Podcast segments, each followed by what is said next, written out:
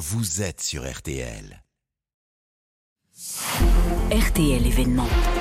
Cette ligne, c'est la liaison Limoges-Paris. 3h15 de train, c'est 30 minutes de plus qu'il y a 30 ans, sans compter les trains supprimés, les retards à répétition et les annulations de dernière minute. Bref, c'est toute l'économie d'un territoire aujourd'hui qui est en jeu. Bonjour Arthur Pereira. Bonjour Amandine, bonjour à toutes et à tous. Euh, Pour bien comprendre le quotidien des passagers, vous avez fait vous-même le trajet.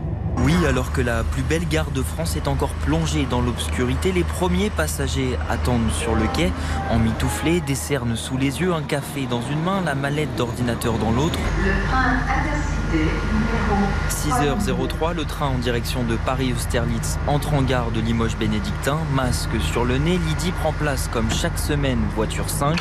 Trésorière dans une association de secourisme à Paris, elle m'explique son calvaire. On sait quand on part, mais quand on arrive, eh ben, c'est la surprise. Moi, j'ai toujours une thermos, euh, quelques gâteaux et puis un pull. C'est combien de retard à chaque fois? Sur un mois, c'est pas rare que je me fasse rembourser au moins une fois. En tête de train, Sophie travaille déjà les yeux rivés sur son ordinateur. Cette enseignante monte à la gare d'Argentan sur Creuse.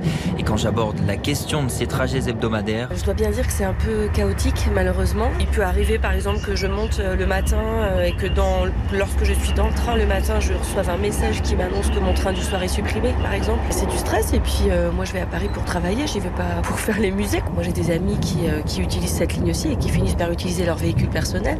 Utiliser son véhicule personnel, c'est ce qu'a fait le maire de Limoges.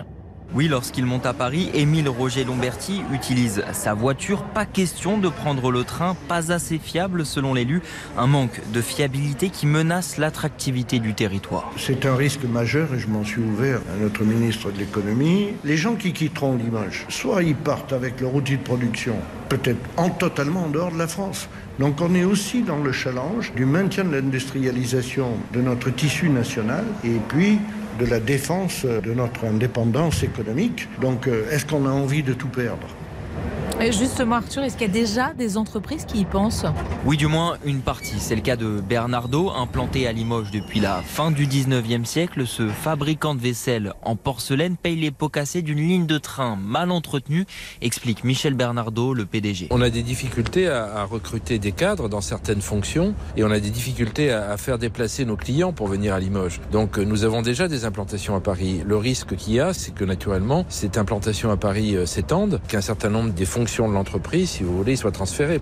Bon, et, et que répond la SNCF Eh bien, en moyenne, que 8 trains sur 10 sont arrivés à l'heure en 2022, que 2 milliards d'euros sont investis pour moderniser et réhabiliter la ligne. Et d'ici 2026, de nouveaux trains seront mis en place pour améliorer le confort des voyageurs.